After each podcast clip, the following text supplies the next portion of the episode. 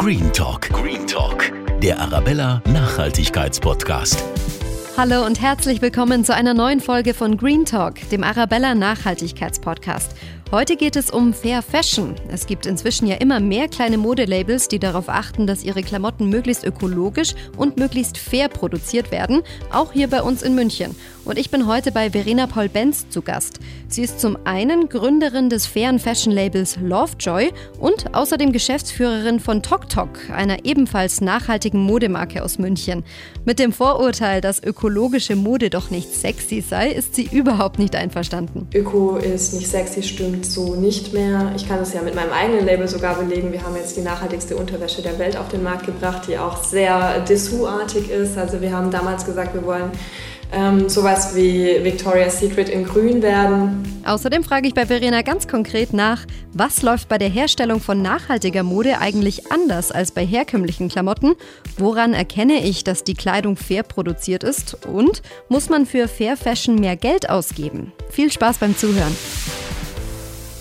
Hallo Verena, schön, dass wir heute da sein dürfen und uns ein bisschen zum Thema Nachhaltigkeit unterhalten, vor allem auch zum Thema Nachhaltigkeit bei Klamotten in der Modeindustrie. Wir starten jetzt direkt mal mit der Frage, wie viele Klamotten hast denn du in deinem Kleiderschrank? Leider viel zu viele. Mein Schrank platzt wirklich aus allen Nähten und das regelmäßig. Und ähm, ich arbeite immer wieder dran, indem ich rigoros ausmiste. Aber ich habe auch so viele Lieblingsteile, dass ich mich von den meisten nicht trennen möchte oder nicht trennen will. Und äh, dann kommen immer wieder neue Kollektionen dazu, einfach auch, weil ich sie ja Probe tragen darf und auch muss, um sie auf Qualität zu prüfen. Und ähm, so kommt es einfach zustande, dass ich eigentlich immer ein bisschen zu viele Klamotten habe und trotzdem nie was zum Anziehen. Okay, das beruhigt mich jetzt ein bisschen, dass es dir da auch so geht. Aber dann kaufst du ausschließlich fair produzierte Klamotten Beziehungsweise vielleicht kannst du uns mal ein bisschen erzählen, wie schaut das aus, wenn du shoppen gehst? Ja, ich shoppe tatsächlich äh, mittlerweile sehr, sehr, sehr selten. Und wenn, dann versuche ich natürlich darauf zu achten, dass es aus einer fairen Produktion kommt. Und ich kaufe eigentlich nur noch Artikel zu, die wir selber nicht im Sortiment haben. Zum Beispiel bin ich oft auf der Suche nach nachhaltigen und veganen Schuhen. Und das dauert meistens auch sehr lang, weil das Angebot da noch nicht so wahnsinnig groß ist. Und dann muss ich wirklich lange recherchieren, bis ich dann mal zu einem Schuh komme. Und es kann auch teilweise passieren, dass die Saison dann schon vorbei ist und ich dann halt noch im Winter lang irgendwie meine alten Boots auftrage.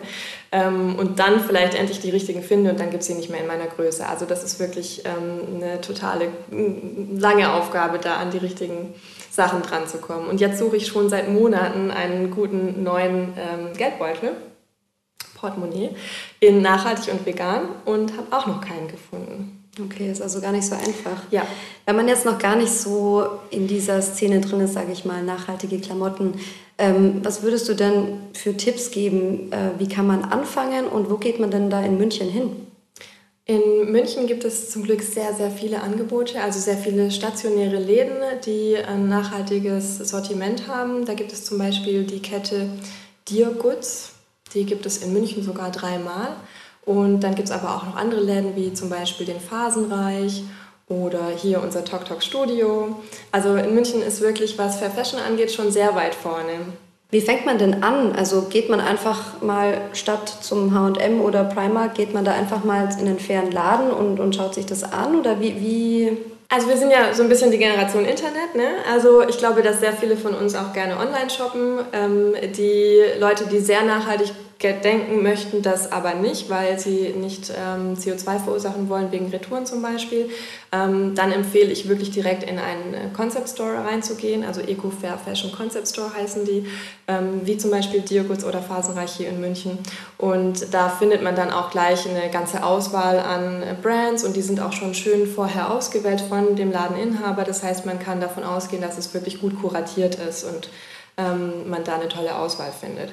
Das andere ist eben im Internet zu suchen und da kann ich empfehlen, auf Plattformen zu gehen. Also sich nicht erstmal ähm, gleich über alle einzelnen Brands zu informieren und tausend Webseiten durchzuklicken. Das finde ich persönlich sehr anstrengend, weil man dann einfach auch sehr viel Zeit verliert, sondern ich würde da in erster Linie beispielsweise auf den Avocado Store gehen. Avocado Store ist die größte grüne Plattform in Deutschland momentan und hat wahnsinnig viele Brands im Portfolio, zum Beispiel auch TokTok und Lovejoy.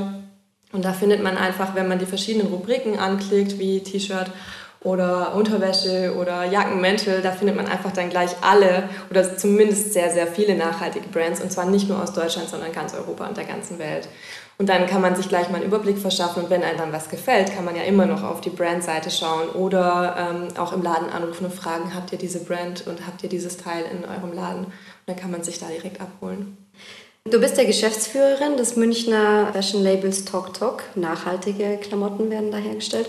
Und du hast außerdem auch das nachhaltige Label Lovejoy gegründet. Was war denn der Auslöser, dass du gesagt hast, so, ab heute mache ich Fair Fashion? Ja, es ist eine etwas längere Geschichte, die so ein bisschen mit meinem Lebenswandel zu tun hat. Ich komme aus der Werbebranche, habe in einer Werbeagentur gearbeitet und bin dann irgendwann auf die Sinnsuche gegangen oder in eine Sinnkrise verfallen und habe gemerkt, dass ich in der Werbung eigentlich fehl am Platz bin oder zumindest nur noch für etwas Werbung machen möchte, wo ich voll und ganz dahinter stehen kann und zwar wirklich mit gutem Gewissen. Und das war für mich dann ähm, sehr schwierig, beziehungsweise ich habe festgestellt, dass man dann automatisch in die nachhaltige Szene abrutscht, sage ich jetzt mal in Anführungsstrichen, weil man dort sehr schnell Produkte findet, hinter denen man eigentlich gut stehen kann. Also ökologische Produkte, ähm, seien es Lebensmittel oder äh, Klamotten. Und mein erster Schritt war dann, dass ich in einem Biosupermarkt gearbeitet habe, nur als Aushilfe und die Inhaber wollten aber dann den Laden ähm, loswerden bzw. gerade verkaufen. Es waren Pärchen, die sich getrennt haben und ähm, ich war dann in dem Moment am richtigen äh, Ort zur richtigen Zeit und habe gesagt, ich mache weiter. So bin ich also ganz spontan von der Werbung in die Bio-Lebensmittelbranche eingestiegen, totaler Quereinsteiger. Und ähm, es hat mir sehr viel Spaß gemacht und ich habe darüber gemerkt, dass immer mehr Menschen sich versuchen, vegan zu ernähren, ökologisch einzukaufen, also über ähm, die Lebensmittel eigentlich in einen Sinnes- und Lebenswandel reinkommen. Und habe dann nach zwei Jahren gemerkt, dass der nächste große Schritt oder das nächste Produkt, was diese Menschen suchen werden, Kleidung sein wird. Warum? Weil es mir selber so ergangen ist. Also ich habe zu der Zeit eben im Biosupermarkt noch in meinen alten Klamotten gearbeitet, die ich so aus der Agenturzeit hatte also mit viel Glitzer, Glamour, aber ganz sicher nicht nachhaltig. Und ähm, dann wurde mir selber bewusst, ich muss meinen Kleiderschrank ausmisten. Ich muss komplett umstellen auf nachhaltig. Und das fiel mir damals wahnsinnig schwer. Das ist jetzt fünf Jahre, sechs Jahre her. Und da gab es einfach noch fast kein Angebot. Und ich habe über die Online-Recherche gemerkt, dass es ganz vielen Leuten so geht wie mir alle haben gesucht und das Angebot war noch nicht da. Und jetzt ist es ja, wenn man so ein bisschen wirtschaftlich logisch denkt, klar, also mehr Nachfrage als Angebot, das ist der perfekte Zeitpunkt, um zu gründen und um das zu machen, was es eben noch gar nicht gibt. Nämlich nachhaltige, äh, faire, ökologische, auch vegane, in meinem Fall sogar soziale und regionale Kleidung zu, äh, zu machen, die darüber hinaus auch noch richtig stylisch ist und die einfach genau mich selbst und auch andere Mädels in meinem Alter und vielleicht äh, mit dem Hintergrund anspricht. Und so kam es zur Gründung. Jetzt hast du vorhin ja schon gesagt, Nachhaltigkeit liegt gerade im Trend. Hast du auch gemerkt, dass du im Bio-Supermarkt gearbeitet hast. Aber wenn man sich jetzt so in der Münchner Fußgängerzone umschaut, kommt es ja nicht unbedingt so rüber, als wäre jetzt auch das Thema Klamotten in Sachen Nachhaltigkeit auch im Trend. Was, was ist da so dein Eindruck?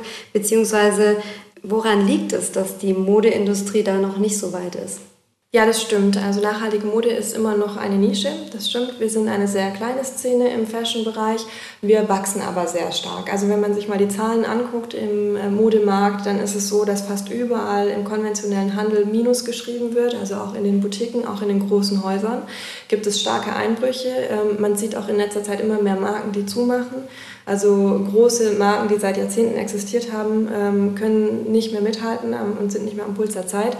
Ähm, und man sieht auch bei vielen großen Marken, dass sie auf das Thema Nachhaltigkeit aufspringen. Also sprich, die nachhaltige Szene wächst am allermeisten und das ist auch die Zukunft. Warum sie jedoch noch nicht in der Fußgängerzone so wirklich breit vertreten ist, liegt zum großen Teil daran, dass die ähm, Labels eben ähm, aus oftmals Eigengründung stammen, oftmals auch von Quereinsteigern gegründet werden, wie jetzt auch in dem Fall von mir.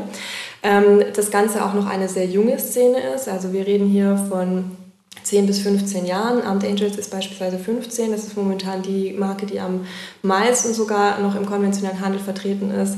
Äh, auch TokTok ist schon 10 Jahre, Lovejoy ist 5 Jahre. Aber das sind alles Startups und wir müssen noch den Markt erschließen. Und das benötigt Zeit und vor allem auch Professionalität.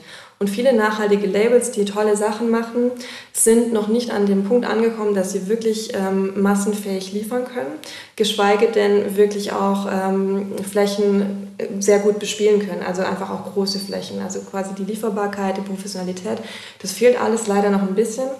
Ähm, ich sage jetzt aber mal wir und spreche damit für auch andere Marken in der Szene, entwickeln uns da sehr schnell gerade. Das heißt, ähm, dadurch, dass so ein Wachstum stattfindet, können wir uns natürlich jetzt auch mehr Professionalität leisten und versuchen auch über größere und lautere Werbekampagnen einfach auch an die Endverbraucher dranzukommen. Und was aber auch, glaube ich, ein Thema in der Gesellschaft ist, ist, dass niemand, ähm, wenn wir jetzt sagen Münchner Innenstadt, niemand von den Damen und Herren dort gerne mit einem erhobenen Zeigefinger belehrt werden möchte und niemand will hören, du musst jetzt dein Leben ändern oder du musst jetzt was anderes kaufen, sondern die Devise muss eigentlich sein, ähm, dass die nachhaltige Mode von der, vom Stilgrad, von der Vielfältigkeit, vom Angebot her einfach mithalten kann und als ganz natürliche Alternative zum konventionellen Markt existieren kann.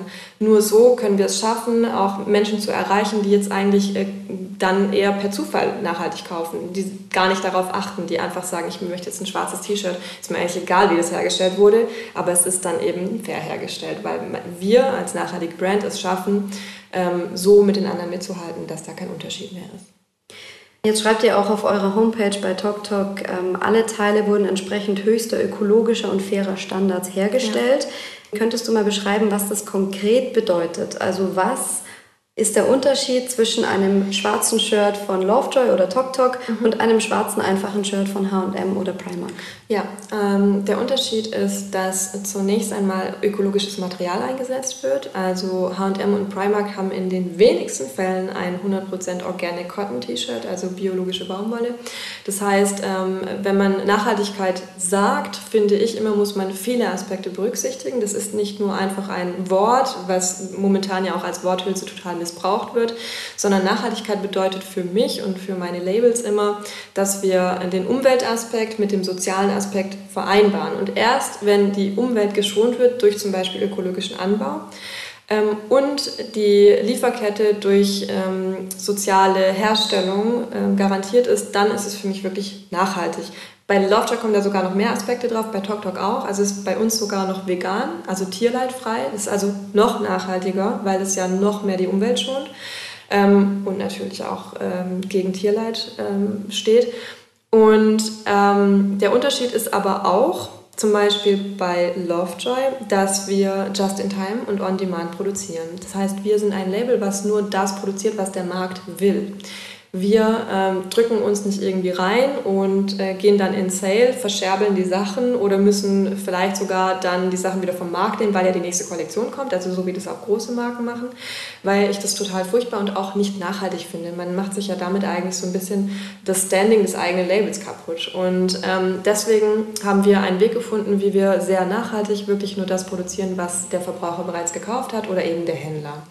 Und ähm, bei TokTok ist es so, dass wir Nachhaltigkeit über das Label GOTS ähm, absichern. Das heißt, Global Organic Textile Standard ist momentan eines der höchsten textilen Siegel und Standards, die es gibt. Und ähm, das besagt eben, dass äh, das Nachhaltige im Anbau und die soziale Lieferkette von Anfang bis Ende garantiert werden muss, sonst darf man dieses Siegel nicht am Produkt anbringen. Das ist wirklich ein sehr strenges Label. Das kann ich auch jedem Verbraucher ans Herz legen, dass wenn ihr wirklich sicher gehen wollt, dass es fair hergestellt wird und auch ökologisch angebaut, dann achtet auf das GOTS, auch kurz GOTS-Siegel. Ähm, bei TokTok auch haben wir noch ein weiteres Siegel im Umlauf, das wir sogar Fairtrade äh, noch zusätzlich zertifizieren. Das ist nochmal ähm, ein Siegel, was jetzt nicht unbedingt das Ökologische im Fokus hat, aber einfach noch mehr den fairen Handel. Was bedeutet Fairtrade oder was bedeutet das Soziale bei GOTS? Es ist ganz einfach, dass die Mitarbeiter in der kompletten Lieferkette, also vom Baumwollfeld über die Näherei, in, über die Färberei, Wäscherei äh, und sogar bis hin äh, über den Transport, äh, eigentlich jeder, der mit dem Teil zu tun hat, fair bezahlt wird. Und fair bezahlt heißt natürlich, ähm, damit, also es heißt existenzsichernde Löhne, also in dem jeweiligen Land fair bezahlt. Das heißt jetzt nicht, dass in Indien dann die Leute mit einem gleichen Stundenlohn bezahlt werden wie hier in Europa, aber es das heißt zumindest, dass die Leute in Indien so behandelt werden und so bezahlt werden, dass sie für dortige Verhältnisse sich ein gutes Leben leisten können. Du hast gerade auch schon ein bisschen den Produktionsprozess angesprochen. Ja. Der würde mich jetzt noch ein bisschen ähm, weiter im Detail interessieren. Kannst du uns da mal mitnehmen auf den Weg sozusagen vom Baumwollsamen bis zum T-Shirt in meinem Kleiderschrank? Ja, sehr gerne. Ähm, und ich lade auch jeden äh, Zuhörer herzlich ein, uns bei Lovejoy mal zu besuchen, denn wir haben eine gläserne Produktion äh, in Oberschwaben. Also leider nicht hier in München oder Bayern, aber ähm, in Oberschwaben und wir sind äh, immer offen für Besucher und zeigen gerne, wie so ein Produkt auch hergestellt wird. Und man kann sogar mal kommen und sich ein eigenes Produkt zuschneiden und dann beim Nähen mhm. zuschauen. Mhm. Ähm, generell läuft es so ab, also der Rohstoff, in dem Fall haben wir ja gerade gesagt, nehmen wir mal die Baumwolle äh, wird gepflückt, wird gesponnen, wird ähm, teilweise vorher gefärbt, teilweise auch erst, wenn das Produkt genäht ist, gefärbt. Ähm, dann muss es noch gewaschen werden. Das ist ein ganz wichtiger Schritt und äh, auch da muss man besonders aufpassen, weil da ja auch häufig Chemikalien zum Einsatz kommen. Also beim Waschen und Färben, das sind oftmals so die dreckigsten Schritte der Industrie. Ähm, und dann wird es zugeschnitten das heißt, man hat den Stoff auf einer Rolle, auf einem sogenannten Stoffballen, das hat man vielleicht schon mal gehört. Ähm, dann wird diese Stoffbahn ausgezogen auf so ganz großen, langen Tischen. Das hat man vielleicht auch schon mal in der einen oder anderen Dokumentation gesehen. Bei uns ist der Tisch äh, jetzt bei Laufjet zum Beispiel nur acht Meter lang, aber immerhin, da passen ganz viele Teile drauf.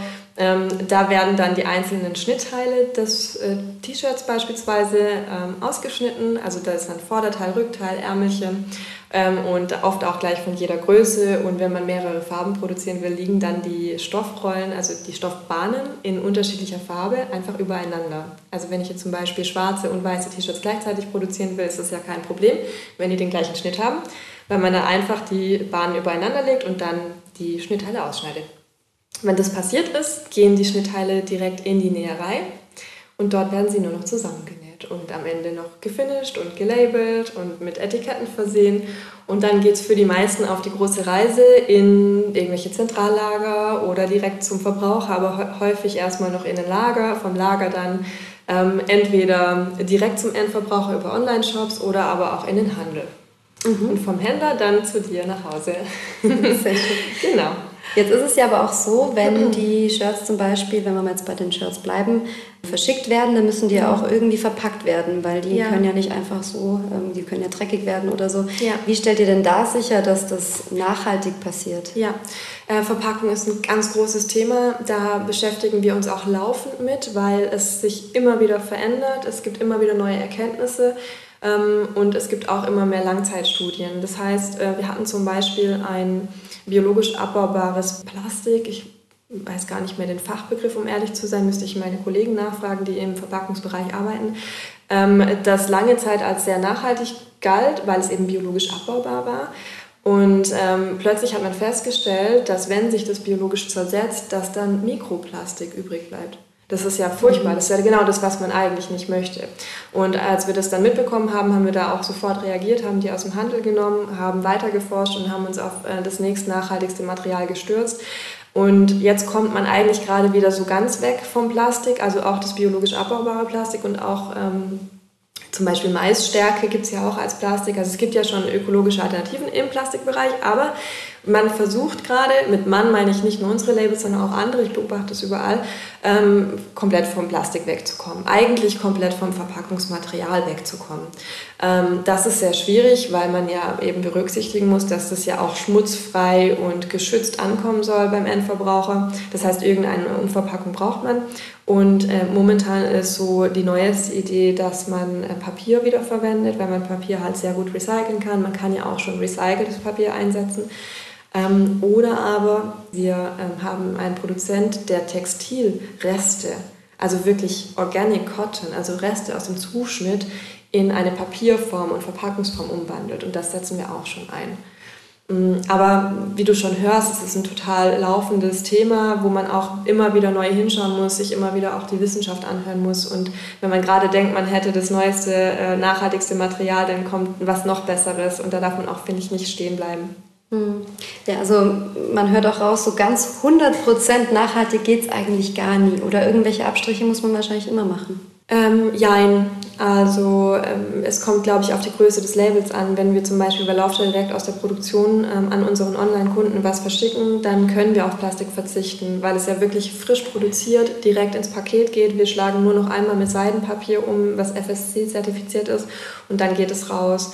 Ähm, trotzdem fällt ja auch in dem Moment schon äh, der Karton an, mit dem es verschickt werden muss. Und äh, da gibt es schon äh, auch Recycling oder ähm, Wiederverwertungsaspekte, dass manche Labels sagen, okay, wir nehmen den Karton, auch wenn er beschädigt ist, nochmal und nochmal und nochmal. Aber irgendwann beißt sich da die Katze tatsächlich in den Schwanz. Also so ganz ohne Material kommen wir eben nicht aus. Das ist schon richtig, mhm. ja. Ähm, jetzt hast du ja vorhin schon die Siegel angesprochen, mhm. auf die man achten kann, wenn man beim Einkaufen ist. Gibt es auch irgendwelche anderen Merkmale noch, an denen man erkennen kann, da handelt es sich wirklich um nachhaltige Kleidung oder muss ich mich da auf die Siegel verlassen? Und wenn ja, kann ich mich auch auf die Siegel verlassen? Ja, ich empfehle, wenn man sich wirklich, ähm, ja, wenn man sich die Zeit nimmt und einem das Thema sehr wichtig ist, dann empfehle ich, sich wirklich über die Marken zu informieren. Ähm, auf die Siegel, die ich vorher genannt habe, kann man sich in, in, Teilaspekten auf jeden Fall verlassen. Aber das große Ganze findet man wirklich oft erst raus, wenn man hinter die Fassade schaut. Und leider wird wirklich wahnsinnig viel Greenwashing betrieben und sogar in unserer eigenen Szene. Also da ähm, da kommen Sachen auf den Markt, wo ich dann selber schon denke, so upsala, ist es jetzt äh, tatsächlich so, dass die Marke gerade dieses Produkt mit den Materialien rausgebracht hat? Ist das noch nachhaltig? Also, äh, und dann wundere ich mich auch immer, warum hinterfragt es keiner?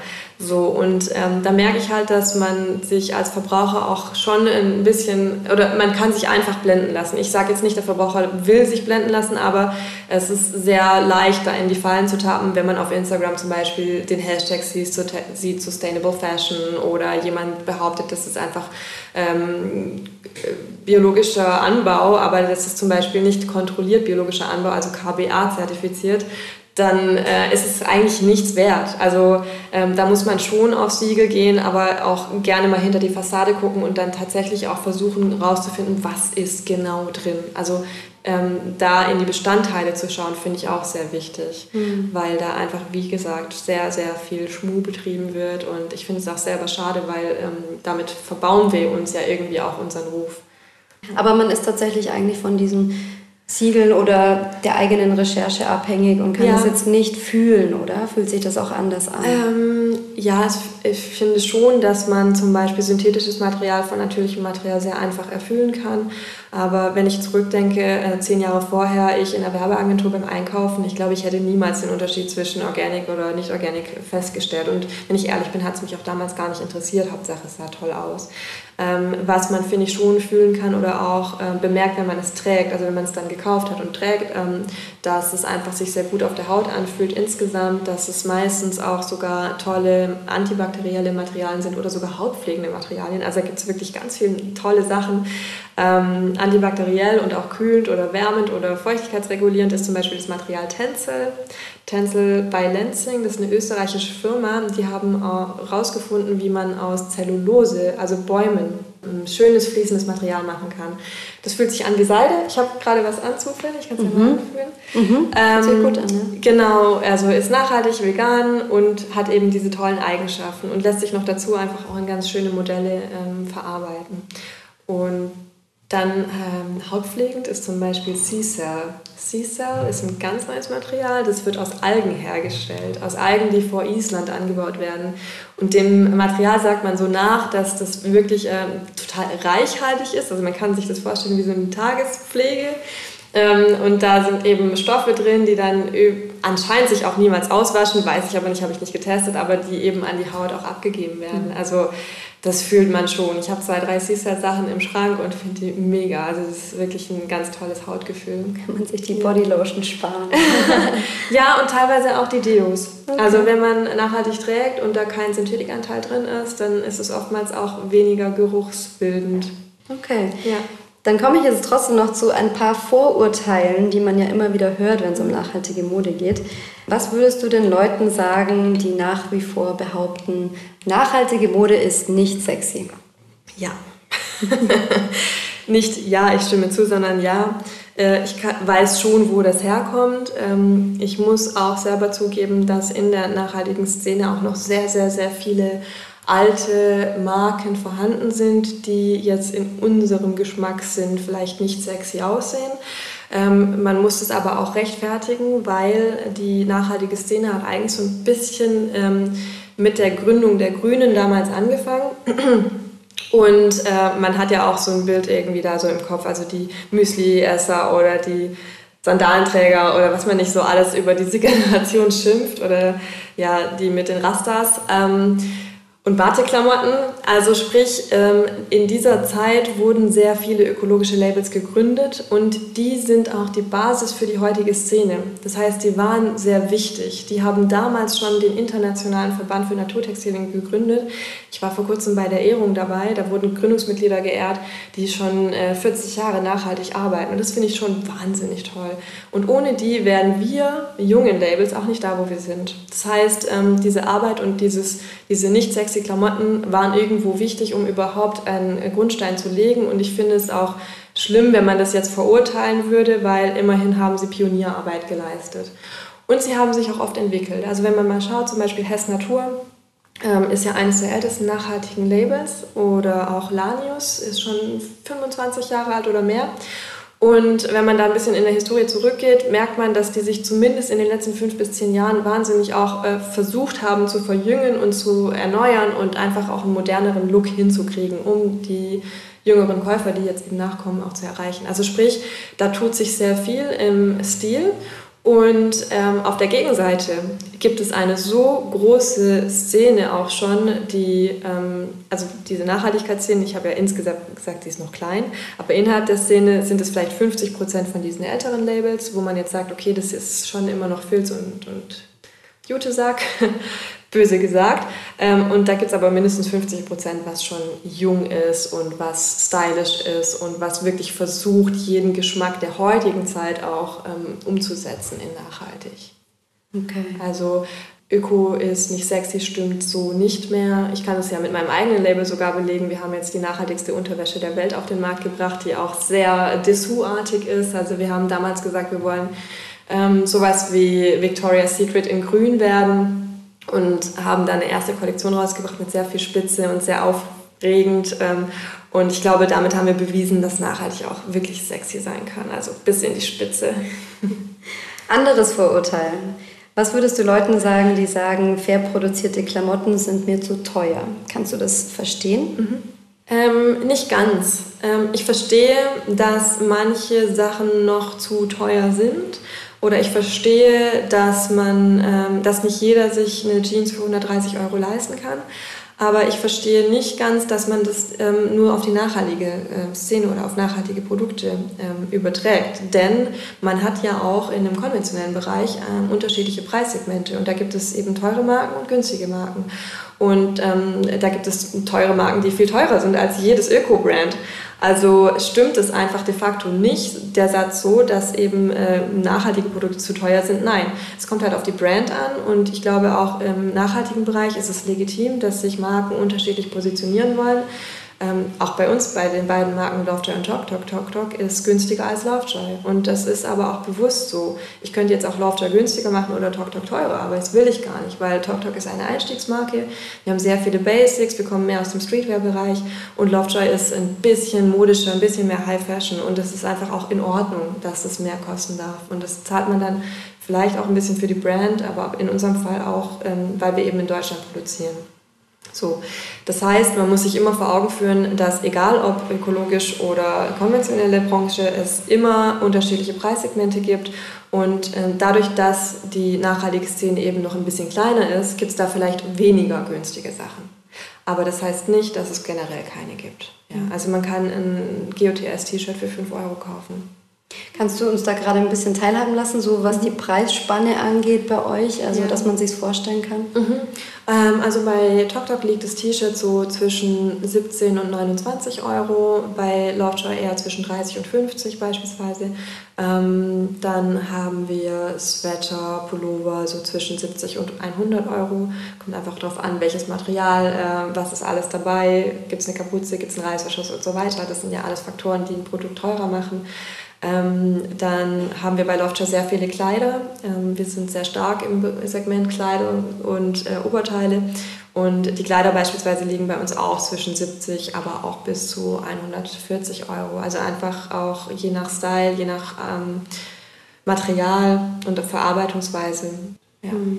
Genau, und was ich auch gerne den Leuten sagen möchte, die so denken, ähm, ich glaube, jeder muss für sich festlegen, wo er sein Geld gerne ausgibt. Ich habe schon oft gehört, oh nee, das ist mir jetzt zu teuer, äh, von Leuten, die sich dann aber in der nächsten Snowboard-Saison das neueste Burton Board kaufen, beispielsweise für 600 Euro.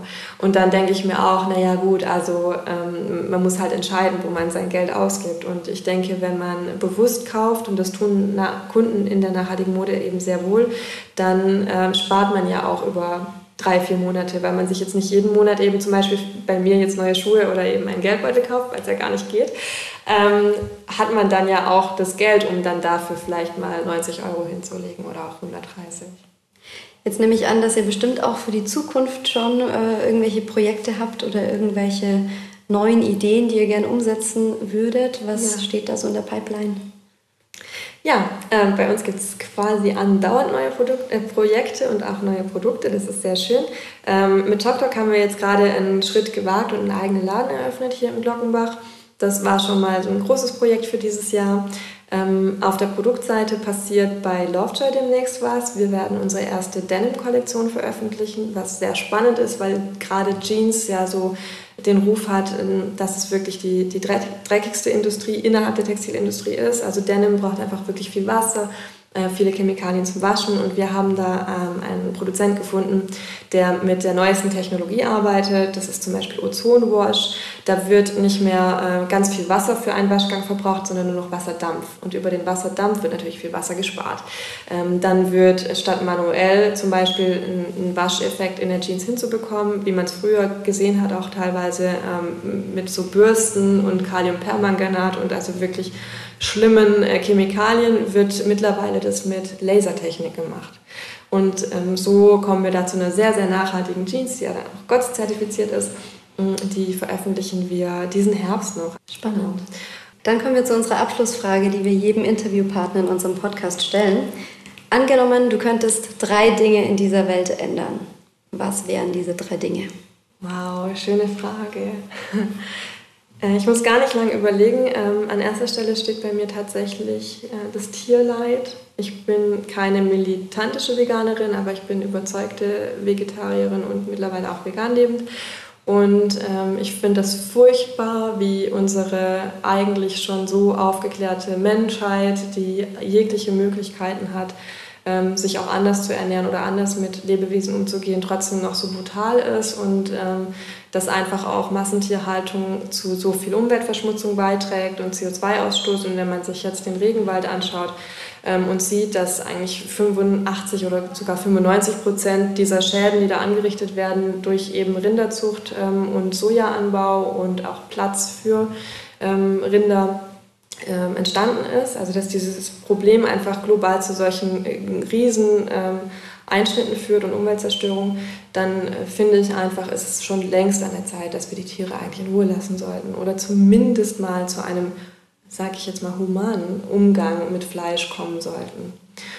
Und ähm, also das ist Punkt 1. Punkt 2, ich weiß jetzt nicht genau, ob ich Umwelt oder Menschheit auf zwei oder drei stelle. Ich glaube tatsächlich, ich wäre so rigoros und würde erst die Umwelt angehen. Und als drittes würde ich sagen, äh, Frieden und Toleranz auf Erden. Also ist jetzt vielleicht ein bisschen äh, ja, abgegriffen, aber ich habe bei mir, äh, zum Beispiel bei Lovejoy, Kriegsflüchtlinge eingestellt aus Syrien und Afghanistan und äh, dem Iran.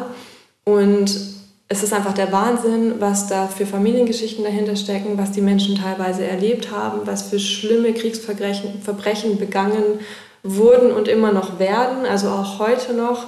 Und ähm, dass wir in unserer schönen europäischen Blase eigentlich so kaum was davon mitbekommen und auch so intolerant gegenüber Flüchtlingen reagieren, finde ich total schlimm. Und es sollte dringend geändert werden. Also man sollte erstens da dafür sorgen, dass es einfach weniger Konflikte und weniger Krieg gibt. Und zweitens sollten wir uns gegenseitig einfach viel mehr helfen. Vielen, vielen Dank, liebe Verena. Ich danke dir. Für den Einblick in deine tolle ja. Arbeit und auch für die Zeit, die du dir genommen hast ja. auf den Podcast. Danke, dass ich eine der ersten Teilnehmerinnen sein durfte in eurem Nachhaltigkeitspodcast. Ist mir eine große Ehre und hat viel Spaß gemacht.